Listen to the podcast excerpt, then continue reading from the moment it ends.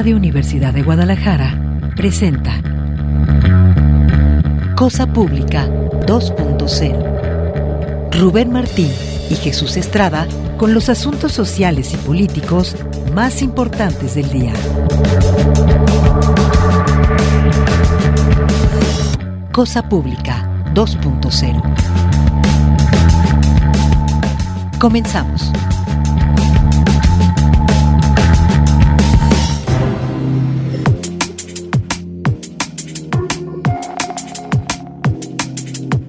Hola, ¿qué tal? Qué gusto que continúen acá en Radio Universidad de Guadalajara. Bienvenidos ahora a Cosa Pública 2.0, el espacio que preparamos para compartirles con mucho gusto en este horario una selección de los temas sociales y políticos que nos parece que son los más urgentes en la muy amplia agenda informativa de Jalisco, de México y la tengamos oportunidad de temas internacionales. Gracias por acompañarnos. Estamos transmitiendo totalmente en vivo este martes 14 de febrero 2023, acá desde Radio Universidad de Guadalajara y hoy les vamos a compartir varios asuntos. Me parece que cada vez más vivimos en una situación de simulación en el estado de Jalisco y en Guadalajara. ¿Por qué? Porque continúan los feminicidios y el gobernador Enrique Alfaro insiste en culpar a la descomposición social, a las familias de esta situación. Y esto a partir de otro caso escandaloso de feminicidio que ocurrió apenas anoche. Insiste el gobernador con esa terrible y peligrosa, me parece, lógica de culpar a la sociedad y decir el gobierno pues no puede hacer mucho más. Por otro lado también está la situación o la crisis en torno a personas desaparecidas y esto porque mientras sigue sin actualizarse el registro, el sistema estatal de búsqueda, pues continúan los reclamos de parte de especialistas, en concreto del Comité contra la Desaparición acá de la Universidad de Guadalajara, que hace un planteamiento muy fuerte y detallado sobre la manipulación, la simulación que hay el maquillaje en las cifras oficiales de desaparecidos. Por cierto, hoy vamos a tener ahorita en pocos minutos un contacto con el señor Raúl Barajas Navarro, padre de Raúl Barajas, un joven de 27 años que está desaparecido desde el 9 de febrero en una situación sumamente delicada porque poco información ha aportado la Fiscalía sobre este caso y más bien hay muchos indicios que señalan que podría tratarse de una desaparición múltiple la que ocurrió el 9 de febrero. Ese mismo día desapareció otro joven, Enrique Esparza Ochoa, y posiblemente otras víctimas también el mismo día cerca del mismo lugar. Podría haber una relación entre estas desapariciones, es lo que eh, sospechan las familias a la espera de información de parte de la Fiscalía. Que, pues que no llega.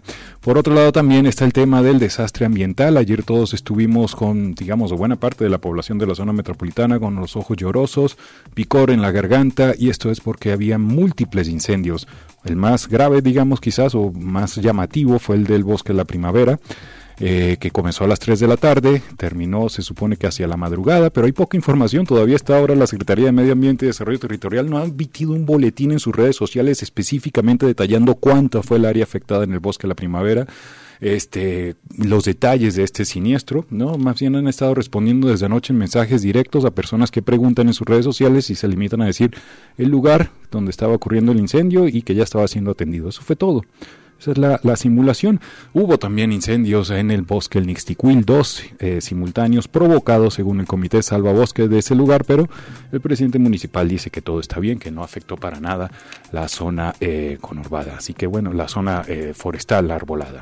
Esa es parte de las simulaciones en las que vivimos, que por cierto es el aniversario de Guadalajara el día de hoy y pues eh, nos tienen muy entretenidos con esta cuestión del carrusel polémico de 26 millones de pesos y las autoridades invitando a la gente a asistir a ese punto.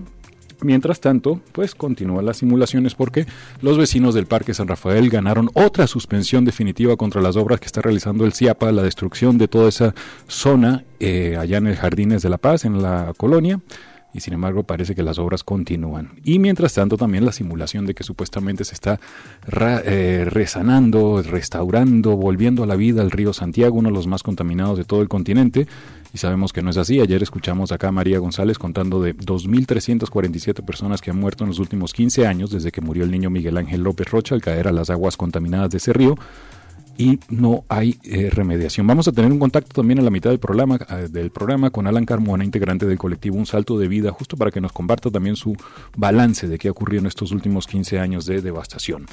Bien, eh, antes de continuar, quiero agradecerle a Manuel Candelas por el apoyo acá en los controles de Radio Universidad de Guadalajara y también muchísimas gracias a nuestro amigo y compañero eh, eh, Alejandro Coronado, que nos apoya con la asistencia y la producción de este espacio y también está al lado del teléfono que tenemos aquí en la cabina. Si usted nos quiere llamar, comunicarse, recibimos todos sus mensajes. El número es el 31 34 22 22 33 31 34 22 22 extensiones 12801, 12802 y 12803.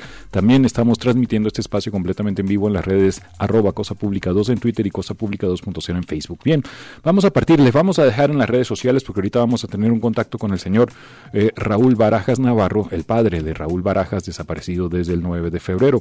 Pero hay una nota interesante de nuestra compañera María Ramírez Blanco que cuenta que estas desapariciones podrían estar ligadas. Decenas de personas, nos recuerda María, se reunieron ayer en la tarde en la glorieta de las y los desaparecidos, antes conocida como de Niños Héroes, acá en Guadalajara, para gritar a una sola voz los nombres de sus seres queridos, Enrique Esparza Ochoa y Raúl Alejandro Barajas Ordúñez, desaparecidos ambos la noche del jueves 9 de febrero en la colonia Jardines del Valle en Zapopan. Han pasado hasta ayer tres días o ya son cuatro desde que sus familiares viven el dolor de su ausencia, el silencio y la angustia de no saber dónde están.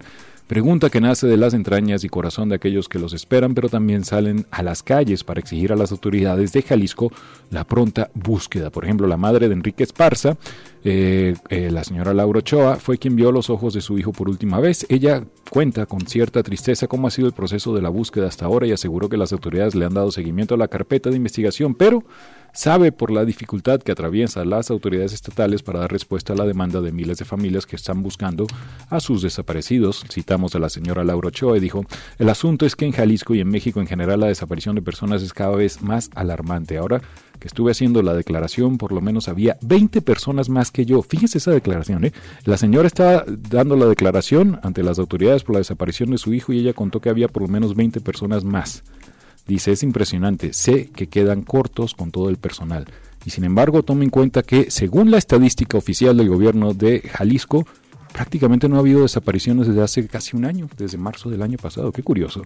Por su parte, el señor Raúl Barajas, el padre de Raúl, este joven de 27 años desaparecido, dijo que la Fiscalía de Jalisco le comentó haber encontrado similitud en la carpeta de investigación del caso de Enrique. En unos instantes vamos a tener un contacto con el señor Raúl y nos va a dar más detalles sobre este caso. Mientras tanto, siguen surgiendo también ya cuenta gotas, porque ha habido muy poca información detalles de la megafosa clandestina que se localizó en Tlajomulco. Ya suman 80 bolsas con restos humanos.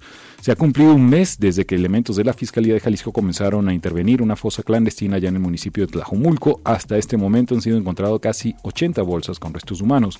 Este punto de inhumación clandestina se ubica en un paraje despoblado dentro del bosque La Primavera, casi a dos kilómetros y medio del camino a San Isidro, en el ejido Los Ocotes. Hay una nota que publica Notisistema que cuenta que, aunque en reiteradas ocasiones se ha cuestionado a la Fiscalía sobre el avance en la búsqueda de personas fallecidas sin identificar en esa fosa, la información ha sido negada. Fíjense cómo todo lo la simulación, todo esto, no hay información.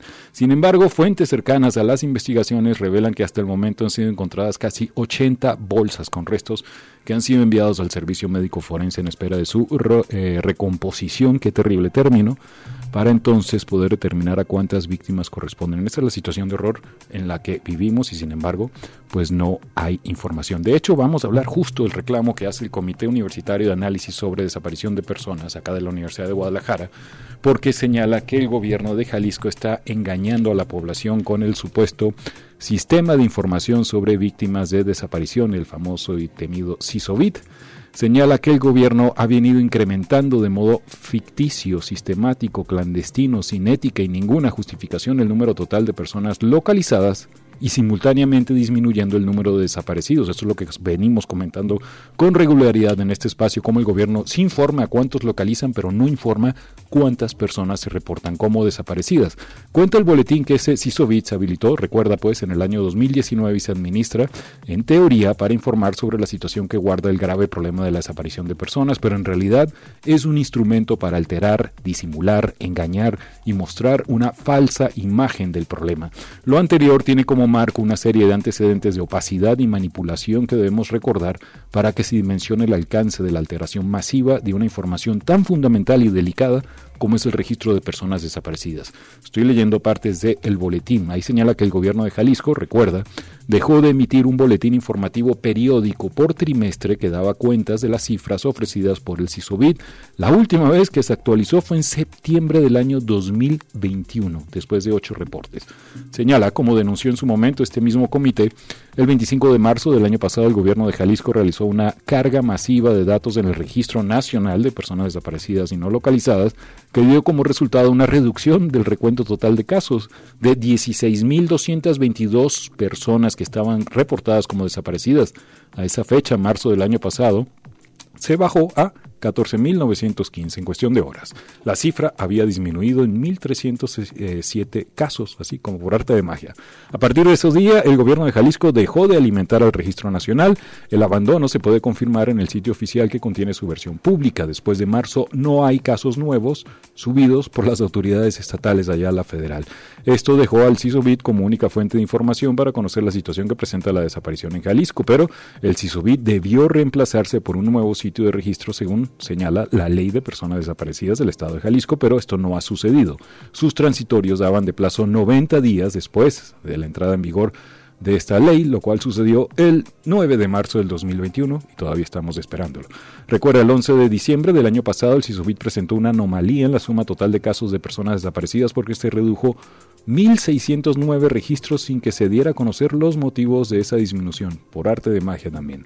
Después de 48 horas reapareció la cifra con una disminución previsible según el comportamiento mensual del indicador y tampoco se explicó la restitución. El gobernador de Jalisco, recuerda el boletín, presentó en transmisión, en directo un informe sobre la situación de desaparecidos en la entidad del primero de noviembre del año pasado en Casa Jalisco, una semana antes del acto oficial en el Congreso, donde no volvió a mencionar el tema, se recuerda, y el video resultante ha sido editado y todo lo dicho sobre el problema de la desaparición de personas en Jalisco fue borrado, advierte el comité. El CISUBID es un sitio de información diseñado, paradójicamente, para no informar, fíjense. En general, dice, muestra cantidades relativas a personas localizadas y personas desaparecidas en Jalisco. Estas cantidades son de dos tipos. Los totales de cada una de estas dos categorías y las que están graficadas con datos desagregados. Por diseño, estos últimos no están visibles, sino que deben señalarse uno por uno y sumarse manualmente, además de que están desagregados por sexo y organismo receptor de la denuncia o el reporte la Fiscalía Especial, la Comisión de Búsqueda, respectivamente. Fíjense qué terrible, cada vez complicando aún más, digamos, eh, el obtener información. Dice, estas características del CISOBIT bastarían por sí mismas para concluir que se trata de un recurso ideado para dificultar la consulta de información, al no mostrar cifras a la vista y sobre todo al no disponer de datos descargables, como sí permite parcialmente el registro nacional. Pero el peor defecto del CISOBIT, del estatal, dice en términos de transparencia y rendición de cuentas, es que ofrece solo información del número de denuncias de personas desaparecidas que permanecen activas cada mes. Esto implica que todos los datos se renuevan mensualmente sin posibilidad de contrastar con los de fechas anteriores, lo que ha dado un amplísimo margen de eh, discrecionalidad. Es más largo el boletín, y ahí nos señalan también que eh, habla, digamos, de un falso aumento de personas localizadas. Dice, detectamos un incremento inesperado, no declarado y no justificado en el total de personas localizadas que excede lo reportado oficialmente mes por mes. Ojo con eso. Un ejemplo, dice, al corte del 31 de enero del año pasado, la suma total de personas localizadas que mostró el CISOBIT fueron 8.652 personas. En la actualización reciente, la de enero de este año, la suma total es de, wow, 13.533 casos. La diferencia entre ambas es de 3 3.881, pero la cantidad oficial reportada en el sitio de personas localizadas durante todo 2022 es 2.794 personas localizadas. Entonces hay 1.087 casos no justificados de personas encontradas que se agregaron al total, pero no se informaron mes con mes. También advierten una reducción injustificada de personas desaparecidas. Dice que es observado este comité una disminución inesperada, no declarada y no justificada de casos de personas desaparecidas. El balance que se ofrece mes, con mes eh, ha venido mostrando un comportamiento atípico. Hay más denuncias de personas desaparecidas, pero la cantidad total no varía en la misma proporción. En el reciente corte del 31 de enero de este año, se informa que quedaron sin localizar 231 personas que fueron denunciadas como desaparecidas en ese mes, de las cuales 37 son mujeres y 194 hombres. y ahí señala, sin embargo, el total solo refleja una parte, 52 casos. Incluso se puede observar que el número de casos de mujeres decreció en cinco denuncias, siendo que durante el mes quedaron pendientes de localizar 37 mujeres. Pregunta, obviamente, ¿por qué ocurre que hay cada vez más denuncias, pero menos casos. La respuesta es sencilla, señala el comité. Hay un ajuste a la baja de las cifras de personas desaparecidas que no se está notificando y que produce una disminución artificial del total de casos. El ajuste llega a ser tan deliberado y forzado que revela incluso la práctica de cuadrar, entre comillas, cifras para que sean coincidentes con los totales. Ocurrió esto en el reporte más reciente, dice. Los 13.866 casos de diciembre de personas desaparecidas no eran tales, realmente eran una cifra inferior. Eh, dice que detectaron esa diferencia y la explican por ahí también. Al final presentan tres exigencias este comité. Que a la brevedad y sin más demora se ponga en operación el registro estatal de personas desaparecidas que contempla la ley de Jalisco, la cual debió iniciar operaciones desde mediados del 2021. También se exige que se pongan a disposición ya públicamente en formato de datos abiertos descargables los registros existentes de personas desaparecidas con la información que sea posible hacer de dominio público, tal como lo hace al menos el gobierno de la Ciudad de como ejemplo. Y también exigen que se inhabilite el sitio CISOBIT por ser totalmente contrario a la transparencia y rendición de cuentas a la que está obligado un gobierno en democracia, señala. Le vamos a compartir el boletín en nuestras redes sociales. Vamos a hacer una pausa, tenemos todavía dos entrevistas, vamos a hablar con el papá de Raúl Barajas, desaparecido, después hablaremos con Alan Carmona en un salto de vida y también tenemos información lamentablemente sobre feminicidios y violencia machistas. Acompáñenos.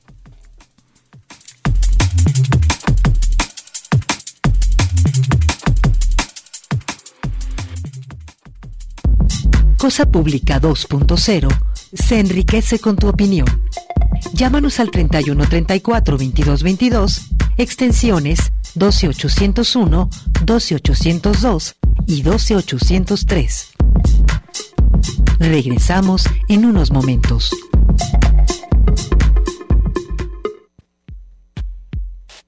Cosa Pública 2.0. Regresamos.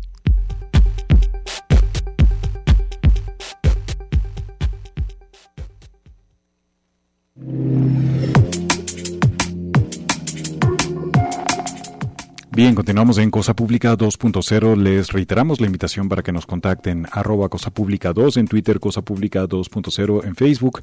Vamos a la línea telefónica eh, para agradecerle al señor Raúl Barajas Navarro que tome esta llamada telefónica. Él es el papá de Raúl Barajas, este joven de 27 años de edad que está desaparecido desde el 9 de febrero. Desapareció acá en Zapopan en una circunstancia extraña porque el mismo día también se reportó una serie de desapariciones de otros jóvenes muy cerca de ese punto y por supuesto la información que nos comparte el señor Raúl Barajas es para que entre todos ayudemos a localizar a su hijo. Buenas tardes, señor Raúl. Le saluda Jesús Estrada. Buenas tardes. Muchas gracias por tomar esta llamada, señor Raúl. Eh, ¿Nos puede comentar, por favor, en, primer lugar, eh, cómo fue la desaparición de su hijo Raúl eh, Alejandro Baraja Ordóñez? Ordúñez, perdón. Ordúñez, sí, es este, bueno, él salió de casa alrededor de las 10.30 de la mañana a su trabajo. Un estudio de grabación ubicado por la zona de Real Center. Eh, no tenemos ya contacto con él. Eh, en ese día, en la noche, pues ya no se contactó con nosotros. Eh, al siguiente día, le pregunté a mi otro hijo si sabía algo, si se había comunicado con él. Y me comentó que no, que no tenía noticias. Entonces, al saber esta parte, se, se dirige al estudio a buscarlo. Eh, se encuentra una persona ahí en el estudio que le dice que hubo un asalto y se llevaron a varias personas. Eh, un asalto en el estudio donde trabaja Raúl Alejandro. Así es, así es un, estudio, un asalto en el estudio donde trabaja mi hijo. Eh, esa persona que se entrevistó con mi otro hijo no no se este, identificó, no le dijo a mi hijo quién era, nada más le dio la información y se retiró del lugar. Mi hijo regresa, pues ya nos informa toda la situación, eh, empezamos a hacer llamadas con amigos y pues no, no lo encontramos por ninguna parte. Acudí a la fiscalía a levantar la denuncia. De inicio, este pues todo el proceso, todo el protocolo para, para hacer mi denuncia. Eh, el siguiente día, este, pues no, nada de avance. El, día de ayer fui a la fiscalía porque obtuve una información de una persona que este, me hizo llegar algo de información para presentarla en la fiscalía. Estando ahí, al checar la carpeta de mi hijo, el, jefe de la policía eh, de ese equipo eh, me permite, me, dice que si le permito un momento, regresa con otro, otros policías, investigadores, y me dicen que hay similitud en las carpetas de investigación de mi hijo y de Enrique, que llama la otra persona. Es Enrique Esparza Ochoa. Desapareció el mismo día también, el 9 de febrero. Así es. Eh, hay varias coincidencias por las que estamos relacionando que posiblemente sí tenga, sí tenga algo muy similar las carpetas, muchacho tengo entendido que iba a ayudarles a unos amigos a hacer una mudanza y casualmente en el estudio de mi hijo iban a hacer unos movimientos de unas cajas porque iban a hacer una remodelación. Sí. Entonces la desaparición, la, el, día, la hora, el, este, el, las circunstancias en que se dan de la desaparición de los dos a mí me indica, y como le digo, a mí me indicaron en la fiscalía que, que había relación entre la, la, desaparición. Los dos casos. Ah, ah, el caso de Enrique Esparza también desapareció en la colonia Jardines del Valle, en Zapopan, igual que Raúl, hacia la misma hora, comenta entonces. Mira, yo tengo entendido que lo vieron por última vez en Providencia, creo, de que ah. Providencia, este, pero se dirigía hacia aquel punto. Ah, ok, ahí es donde iba a hacer el trabajo. Sí, ahí iba, que iba a ayudar a unos amigos a hacer una mudanza entonces, casualmente con mi hijo iban a hacer unos movimientos de unas mercancías porque iban a tener una remodelación y es cuando suceden todas las cosas. Eh, señor Raúl Barajas, también es sumamente delicado lo que la información que aporta esta otra persona a su hijo en el sentido de que en el estudio, o sea, en el lugar de trabajo donde estaba Raúl Alejandro, podrían haberlo desaparecido a él, pero a más personas también. Sí. Se sabe. alrededor de tres o cuatro personas tres o cuatro personas desaparecidas en el mismo sitio. ¿Hay reportes sobre esas desapariciones? Yo nada más conozco la de Enrique. Enrique. Entonces, aparentemente él sería Enrique y Raúl, una de esas tres o cuatro personas, dos que serían desaparecidas de ahí. Así es. Terrible desaparición múltiple. Rubén Martín, buenas tardes. Don Raúl, buenas tardes. Lo saluda Rubén Martín. Quería preguntarles cuál ha sido hasta ahora la, respuesta que le ha dado Fiscalía o Comisión Estatal de Búsqueda, a qué instancias han acudido y qué eh, respuesta les han dado. Bueno, yo llegué la información del día de ayer. Este, ahorita no he, no he acudido a la Fiscalía. Eh, eh, más bien, yo creo que por la tarde voy a hacer una llamada a ver si tienen algún avance con, con la carpeta de mi hijo este pero eh, hasta el día de ayer eso fue para mí una un avance el, que relaciona las carpetas de investigación es decir, por lo menos ya están, sí, sí están viendo que hay avances de, de, de fiscalía especial en personas desaparecidas. Sí, sí, así es. Eh, hay algún algunos de los digamos como de las reacciones más inmediatas tiene que ver con la, la búsqueda de, de la geolocalización, geolocalización del celular las últimas llamadas cámaras de videovigilancia. Le han avanzado eh, le han proporcionado información sobre estas investigaciones todavía no. Todavía no. ¿Qué, es lo que, digamos, si pudiera expresarle a, la Fiscalía, a las autoridades estatales, qué es lo que, eh, digamos, le, pediría a la familia? Pues pedirle que sigan haciendo su trabajo como, como ahorita lo han hecho, porque siento que sí, sí están trabajando sobre, lo, sobre la carpeta de mi hijo, y la verdad no quiero perder la esperanza. Creo que vamos buen camino. Así es, ojalá que así sea. Y don Raúl, eh, ¿cuál, cuál, pues, cómo, cómo se están organizando la familia también para difundir la, la, información acerca de la petición para buscar a su hijo eh, Raúl Barajas? Bueno, mi familia estamos este, pegando carteles, está haciendo llamadas, este, buscando en hospitales, buscando en comandancias Así es. También este han participado en las manifestaciones que ha habido junto con la familia de Enrique. Ayer hubo una eh, allá en la glorieta de los desaparecidos, ¿no, señor Raúl? Ahí estuvimos, sí.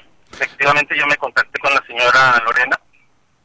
La, perdón, Laura. Este, cuando supe lo de la relación de las carpetas a fiscalía, me comuniqué con ella. Le solicité me autorizara estar presente con ellos en la manifestación y eh, accedieron de muy buena manera. ¿Tienen previsto hacer otra manifestación en conjunto con la familia de Enrique Velázquez? De Enrique Esparza. Eh, bueno, no hemos platicado con ellos si pudiéramos hacer nuevamente otra marcha, pero por nuestra parte sí tenemos intenciones de hacer algo más. Claro, pues tiene que eh, movilizarse para tratar de difundir el caso. Una última pregunta de mi parte. Nos habla un poquito de Raúl Alejandro. Don Raúl, este, ¿en qué trabaja? ¿Cómo es eh, Raúl Alejandro? Mi hijo tiene 27 años, es músico. Eh, se, dedicaba, dedica a hacer composiciones, este, arreglos musicales, mezclas. tiene muchos conocidos, este, es muy sociable, muy alegre. Su, su rutina últimamente era muy, muy sencilla, de casa a trabajo, del trabajo con su novia y de su, con su novia a la casa. Bien. Evidentemente, pues este, esta situación ha trastornado y modificado la, la vida familiar, don Raúl, nos queremos imaginar. Sí, por supuesto, completamente pues deseamos que aparezca con, con vida y, con, y, sano y salvo lo más pronto posible y estos micrófonos de Radio Universidad de Guadalajara están abiertos para usted y la familia las veces que sea necesario, las veces que ustedes lo consideren pertinente para tratar de difundir este caso, don Raúl. Muchísimas gracias, le agradezco la entrevista. Al contrario, no sé si usted quiera agregar algo más, agregar algo más. Pues nada más, eh, que nos ayuden a tratar de lograr este por favor. Claro, vamos en lo que sea posible por nuestra parte difundir la ficha de búsqueda con las, con las señas de, de, Raúl eh, y pues tratar de que eh, otros radioescuchas también colaboren con esta difusión. Muchas gracias, don Raúl, y esperamos que la próxima vez que tengamos noticias de su hijo es que ya esté de vuelta en su hogar. Muchas gracias. Gracias a ustedes. Hasta luego, don Raúl. Barajas Navarro, padre de Raúl Barajas, de joven de 27 años, ya nos explicaba, dedicado totalmente a la música sus trayectos cotidianos y lamentablemente estamos en un estado, en una, en un país, pero especialmente en una región de este país donde desaparecer es una cosa lamentablemente cotidiana. Y gravísimo, Rubén, también estamos hablando, leíamos el, el comunicado del Comité de, contra la Desaparición, el problema de la maquillaje, de la alteración de cifras, la falta de información oficial. Aquí estamos viendo un caso, por posiblemente además de Raúl y Enrique, otras dos personas podrían haber sido desaparecidas en el mismo evento y no hay información sobre estas personas de parte de las autoridades. Terrible lo que está pasando y coincido con cómo empezabas el programa, Jesús. Eh, la simulación, la administración de las crisis, eh, una política de, avestruz, de, esconder la cabeza. Es, terrible realmente la respuesta de las autoridades ante estas distintas crisis eh, humanitarias o crisis de violencia que estamos viviendo en Jalisco y que no solamente no la reconocen, sino que además actúan en sentido contrario a como debería, eh, como exige la sociedad. Muy terrible lo que estamos viviendo en Jalisco. Vamos a una pausa y regresamos con la segunda entrevista de esta tarde en Cosa Pública. Hablaremos con Alan Carmona de Un Salto de Vida.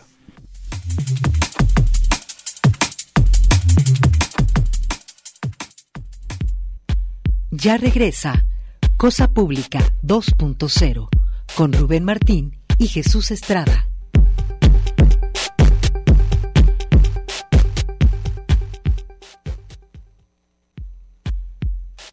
Cosa Pública 2.0. Regresamos.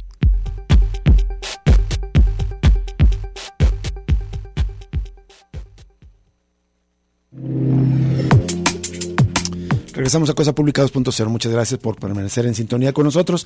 Ayer le recordamos que se cumplieron 15 años de que el, en aquel entonces menor de edad Miguel Ángel López Rocha cayó a las aguas del río Santiago y, producto de esa ingesta pues se enfermó y lamentablemente perdió la vida. Un asunto paradigmático que evidenció la contaminación de estas aguas y sin embargo las autoridades no lo reconocieron. Han pasado 15 años. Ayer hablamos con eh, María González del Instituto Mexicano de Desarrollo Comunitario sobre este tema, el posicionamiento que dieron varias organizaciones, pero eh, un salto de vida es justamente una de las organizaciones que más años tienen denunciando esta situación, organizándose para resistir en contra de esta política industrialista contaminante.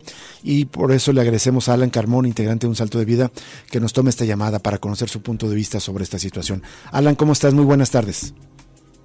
Bueno, Jesús, muy buenas tardes. Gracias por tomar esta llamada, Alan Carmona. Bueno, pues se cumplieron 15 años de la, de la muerte del menor eh, Miguel Ángel López Rocha. Y pues una pregunta muy general, pero que nos sirva de punto de, partida de esta charla, Alan, ¿qué ha cambiado desde entonces en la contaminación del río Santiago y la afectación de las comunidades aledañas? Pues sí, la situación ha cambiado mucho, eh, desgraciadamente para mal, ¿no? Eh, vemos que a ya 15 años de, este suceso, pero a, por, por ahí de 20 años de que ha iniciado una lucha de las comunidades en contra de la situación de contaminación y afectaciones a la salud. Desgraciadamente, eh, los gobiernos municipales, estatal y federal han sido, pues no solamente omisos en atender la situación, sino que han propiciado que se agrave con el crecimiento urbano, el crecimiento industrial, la proliferación de megaproyectos, eh, sobre todo, bueno, que la cantidad de población con estos nuevos fraccionamientos que se autorizan, pues incrementa, ¿no? Justamente este fraccionamiento que habitaba el niño Miguel Ángel y su familia, eh, no quedó solo en este proyecto, ¿no? Sino que al margen del río Santiago, el margen del arroyo del ahogado, el que es el más contaminado de la cuenca, pues siguen siguen creciendo miles y miles de casas y eso se traduce en muchos más pobladores y pobladoras afectadas por esta situación. Entonces, no podíamos no podemos decir que la situación ha cambiado para bien ni siquiera con los proyectos de supuesta remediación que ha impulsado sobre todo el gobierno del estado las plantas de tratamiento no se han traducido de ninguna manera en una mejora de calidad de vida al contrario han sido un derroche de recursos que eh, pues a, a, quien a los únicos que benefician pues es a las a las constructoras es a las concesionarias de las de la operación de las plantas de tratamiento y pues desde luego a los funcionarios que eh, incentivan que se construyan este tipo de proyectos. En estos casi 20 años han pasado gobiernos del PAN con Emilio González, del PRI, con Aristóteles Sandoval, de Enrique Alfaro, de Movimiento Ciudadano. Y pareciera ser que la política es la misma, privilegiar la inversión, es decir, cuidar que, que no se espanten la, la inversión de capitales privados en la industria o en otros tipos de negocios, y eh, no avanzar en una política de remediación general y sin embargo supuestamente hacen. ¿Cuál es como esta política que pudiéramos decir de simulación porque no resuelven el, tema de fondo? ¿Crees tú, Alan Carmona, que hay una continuidad, por ejemplo, eh, apostar por las plantas de tratamiento de aguas? Eh, sí, digo lo que también los los matices que hay en el en estos sexenios subsecuentes ha ido cambiando de alguna manera a reconocer hasta cierto punto que el problema es más complejo que eso. Sin embargo, en términos de política eh, pública de atención al problema, la línea es la misma. ¿no? La narrativa ha cambiado a aceptar de alguna manera que es un problema sanitario también, pero eh, no ha pasado más allá de eso. Es decir, los diagnósticos que han propiciado también a través de estudios eh, pues de alguna manera podemos decirlo a modo, o por lo menos estudios superficiales del gobierno del Estado, diagnósticos que no van a la raíz del problema, pues no van a permitir de ninguna manera que las soluciones eh, adquieran una envergadura y una complejidad como se requiere. Entonces, la, la negación a que la industria sea el verdadero problema, la negación a que el caudal del río Santiago eh, que, está bueno prácticamente seco durante todo el año, no tiene movimiento y que a dónde se está ah, yendo esa agua y cómo se gestiona. Eso tampoco está sobre la mesa ni por parte de la Comisión Nacional del Agua ni por parte de la Comisión Estatal e incluso el CIAPA, que es quien hace el aprovechamiento de las aguas superficiales del río Santiago para abastecer a la ciudad de Guadalajara. Entonces, bueno, ahí, ahí vemos que también el peso que han tenido las inversiones por ejemplo, el proyecto Revive Río Santiago, que es el emblema eh, del, de este gobierno de Enrique Alfaro, pues el mayor, o sea, la mayor inversión se da justamente en este tipo de proyectos eh, que únicamente están eh, procurando sanear las aguas residuales domésticas y las aguas industriales y las aguas de los escurrimientos agroindustriales, pues pasan a un segundo o tercer plano, simplemente con el argumento de que es mayor el volumen. Sin embargo, la toxicidad entre una y otro tipo de vertido, pues no tiene comparación, ¿no? Los vertidos industriales con la inmensa cantidad de sustancias tóxicas que se utilizan en los corredores, pues eh, el impacto es mucho mayor, no solamente en términos ambientales, sino sobre todo en términos de salud poblacional, en enfermedades crónico-degenerativas, que es en lo que se traduce. Eh, Alan, te saluda Jesús Estrada. ¿Tú crees entonces que esta estrategia, el Revive el Río y todo este programa, que fue el primero que anunció, de hecho, Enrique Alfaro el primer día de su gobierno, eh, es una simulación? Es decir, se está simulando que se está actuando para en realidad favorecer tanto a la industria de la construcción con estos megaproyectos y plantas como a la propia industria manufacturera que está instalada ya en el corredor industrial para, digamos, eh, eh, cuidarle la espalda y no eh, que no haya un vínculo directo entre la muerte y la contaminación con las descargas industriales. Pues nosotros preferimos llamarle más que una política de simulación, que digo en términos generales lo es más bien un para nosotros una política de maquillaje, porque el, gobernador y su gabinete pueden argumentar, pues no se, no se simula, claro que hay obras, claro que hay infraestructura, pues el, el este macro, macro recorrido que organizó eh, en respuesta a la protesta de la población por el ocultamiento del estudio de la Universidad de San Luis, que, en el cual fueron cómplices funcionarios actuales del ayuntamiento, perdón, del, del gobierno de Jalisco. Eh, se puede o sea, se puede ver, ¿no? Ellos dicen, no, no, pues no estamos simulando, hay infraestructura, ahí este, están operando las plantas de tratamiento, pero es en realidad una política de maquillaje porque el, el agua residual doméstica, pues sí, por, lo general es la que mayor, eh, mayores olores, mayor percepción en la población se puede, se puede notar, ¿no? Por, por la espuma, etcétera eh, y eso en 2012, cuando se echó a la planta de tratamiento del hogado, consideramos que fue que tuvo un efecto justamente de, desmovilización social. Entonces, esta política de maquillaje que han implementado, que no va a la raíz del problema, pues lo único que hace es perpetuar ¿no? las condiciones de toxicidad porque le quitan, podemos decir, al, propio río eh, el olor, la espuma, lo más visible que, sin embargo no es lo que nos está matando. Alan Carmona, ¿cuáles deberían ser, desde el punto de vista de un salto de vida, eh, políticas no de maquillaje, sino que apunten a la raíz, eh, a, cambiar de manera radical la situación de devastación y contaminación ambiental que existe en esta cuenca? Eh, bueno, si bien creemos que es, es, es, imposible ¿no? que un ayuntamiento, un gobierno del Estado y menos un gobierno federal pues vayan a la verdadera raíz del problema que es el, el sistema económico no que, propicia este crecimiento eh, desmedido de los proyectos eh, industriales sobre todo en este tipo de, inversiones que son a las que está orientado sobre todo esta región de Jalisco. Eh, sin embargo consideramos que sí hay políticas que podrían aplicar partiendo del respeto a los usos de suelo establecidos en los planes de desarrollo urbano eh, y los ordenamientos territoriales. A, algunos, y claro que a otros que propician la destrucción del territorio, pues tienen que ser cambiados y tienen que establecerse eh, políticas de ordenamiento que, que propicien pues la, no solamente la conservación de los espacios verdes, sino también la restauración de los espacios dañados. Eso, eso es, digamos, un primer, un primer eh, una primera política que está totalmente en las manos de los ayuntamientos y del gobierno del estado, por ejemplo, ahora que está haciendo esta eh, renovación del, programa de ordenamiento territorial metropolitano, el PORMET, el INEPLAN tendrá que estar procurando que se reviertan los usos de suelo eh, destinados a la destrucción del territorio.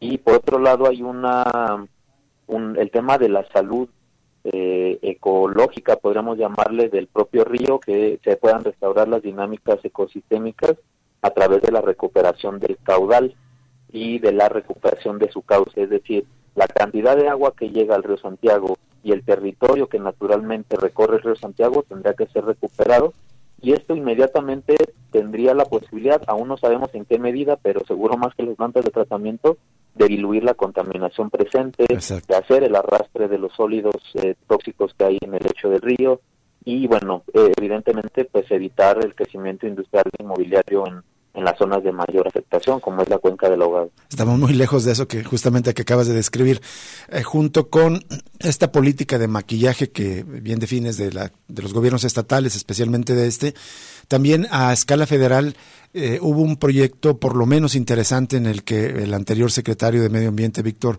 Manuel Toledo, reconoció que había una situación de infiernos ambientales y esto tiene que ver con que antes de ser funcionario, antes de ser titular de esta dependencia, un académico de alguna manera comprometido con estas causas.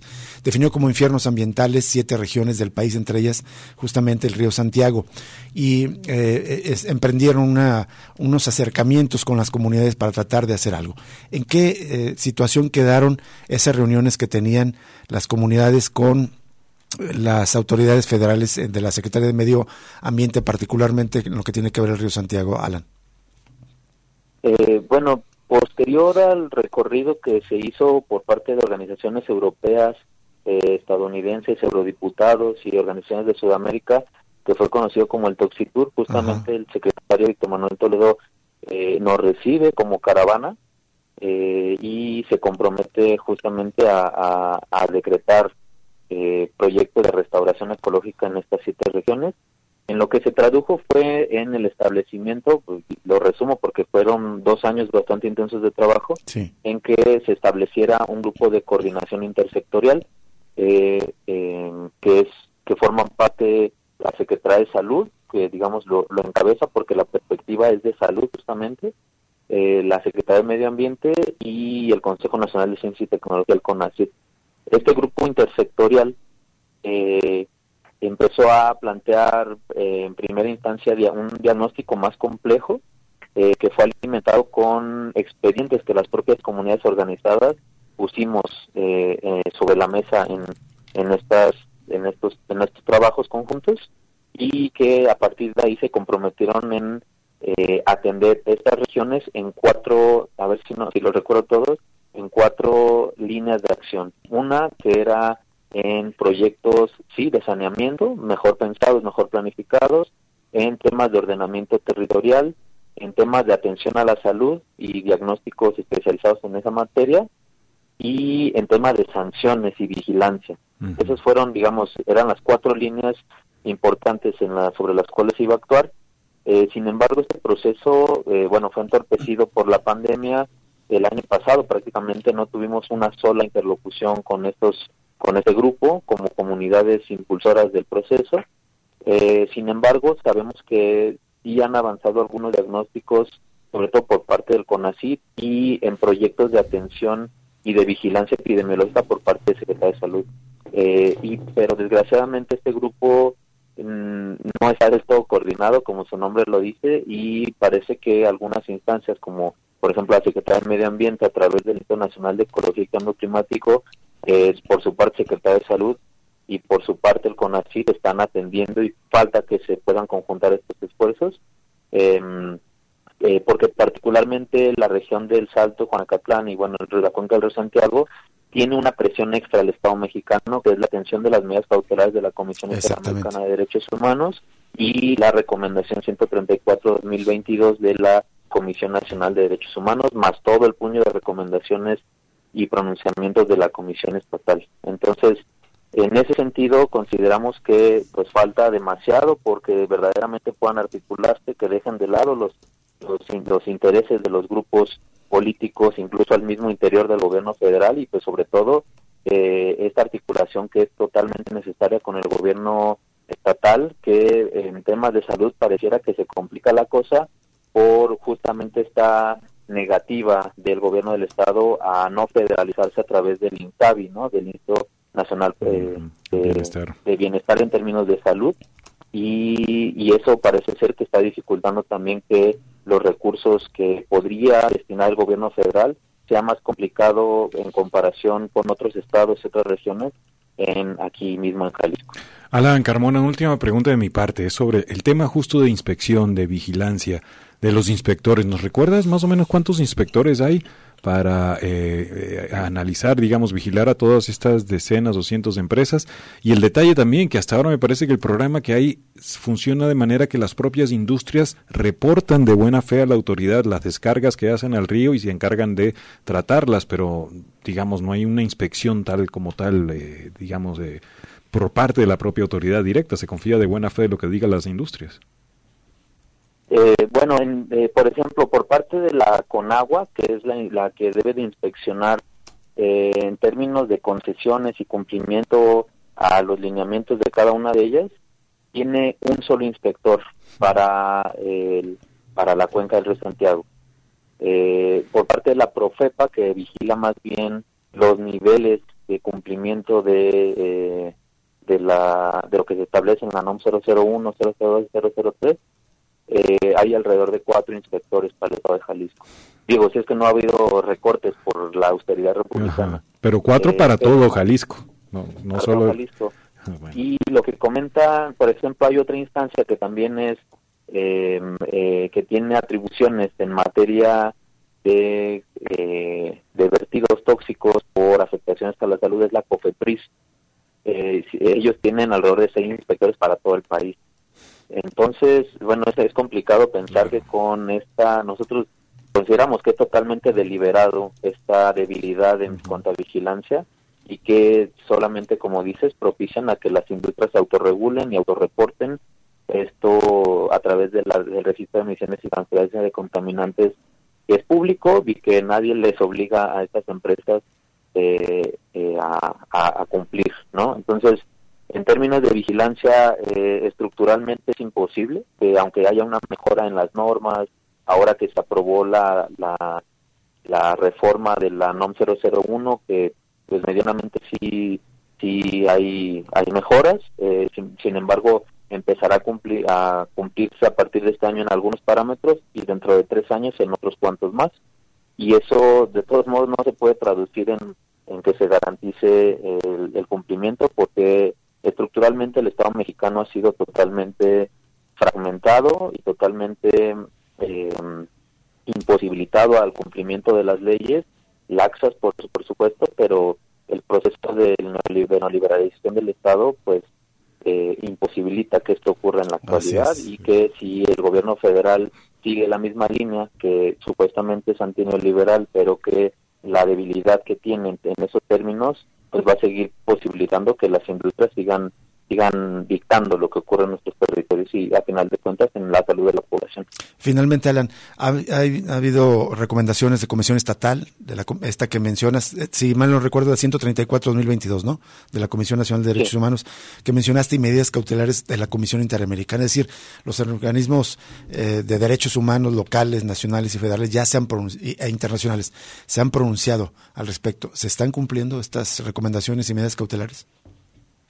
Eh, por parte del, sobre todo yo creo que ha sido la, la medida, de, perdón, la recomendación de la Comisión Nacional la que de alguna manera ha hecho que se muevan, pero, o sea, se muevan únicamente de eh, hacer llamadas, a mandar correos, a tratar de articularse y está en camino de plantearse algunas medidas y sobre todo más bien que destraba, procura estar destrabando algunos proyectos de atención a la salud que se vienen exigiendo desde hace años y que se venían construyendo incluso previamente a la a esta a la emisión de esta recomendación, particularmente por parte de Secretaría de Salud eh, y que bueno esperamos nosotros conocimos de este proyecto en algún momento se los comentamos aquí en el programa de un una propuesta de vigilancia epidemiológica y atención integral por parte del gobierno federal desde la CENAPRESE, eh, que son los encargados del Sistema Nacional de Vacunación. Desde ahí eh, aparentemente, bueno, hay una propuesta muy concreta que eh, eh, parece ser que esto posibilita que, que, salga, que salga a la luz y que, pero desgraciadamente, como te comento, pues todavía no hay recursos claros, ¿no? Para, para su cumplimiento y en el caso de las medidas cautelares, pues desgraciadamente ahí sí no tenemos las comunidades ninguna noticia porque, pues bueno, todo pasa solamente por una supuesta representación eh, que es ajena a las comunidades y que no ha permitido a ninguna organización eh, ni a ningún miembro de la comunidad conocer el, estatus pues del cumplimiento de esta medida, más que lo que se ha comunicado eh, públicamente, que es eh, bastante escueto. Así es. Muchísimas gracias, Alan Carmone, de Un Salto de Vida, por ofrecernos esta, esta charla, esta plática con nosotros. Muy amable. No, gracias a ustedes. Hasta luego. Hasta luego, Alan Carmona. Pues ahí está, una radiografía muy concisa, muy clara. No hay, hay cambios, pero para peor. Es el resumen que nos presenta Alan Carmona eh, respecto al Río Santiago. Vamos a la pausa para regresar para el último bloque, cerrar cosa pública de este martes.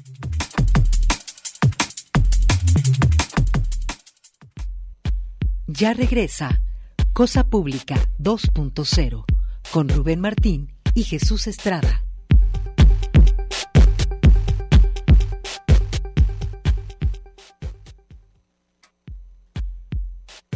Cosa Pública 2.0. Regresamos.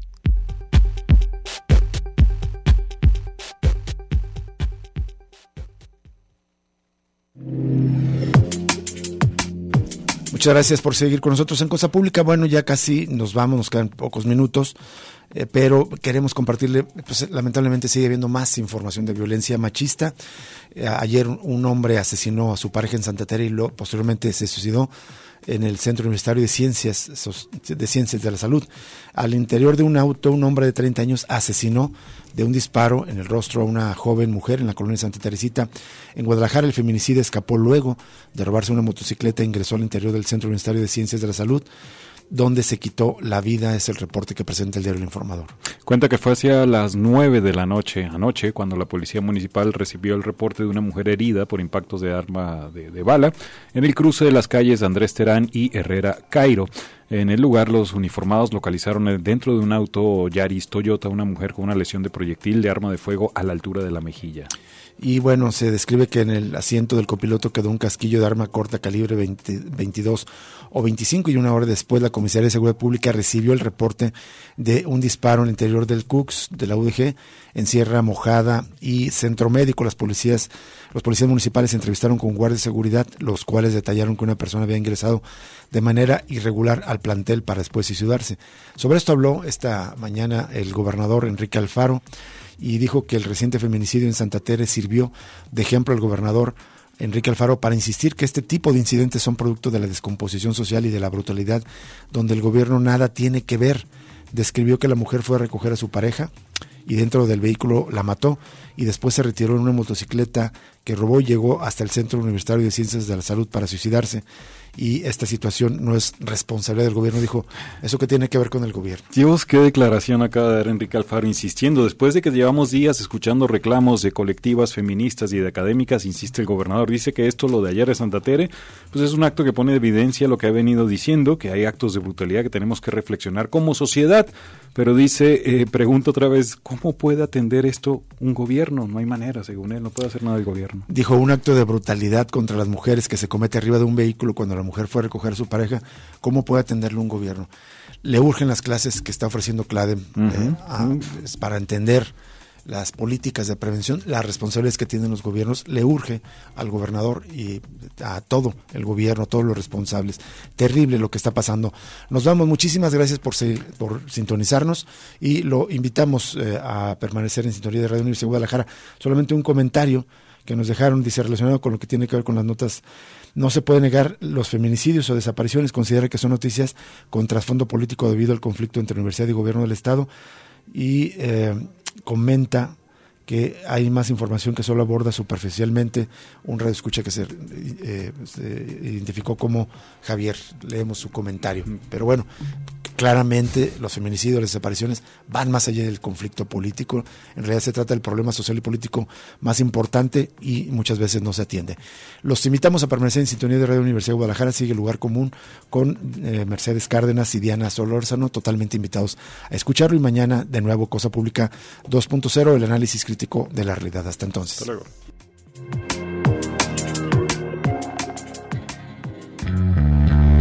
Radio Universidad de Guadalajara presentó Cosa Pública 2.0. Rubén Martín y Jesús Estrada con el análisis crítico de la actualidad. Cosa Pública 2.0. Gracias por escucharnos.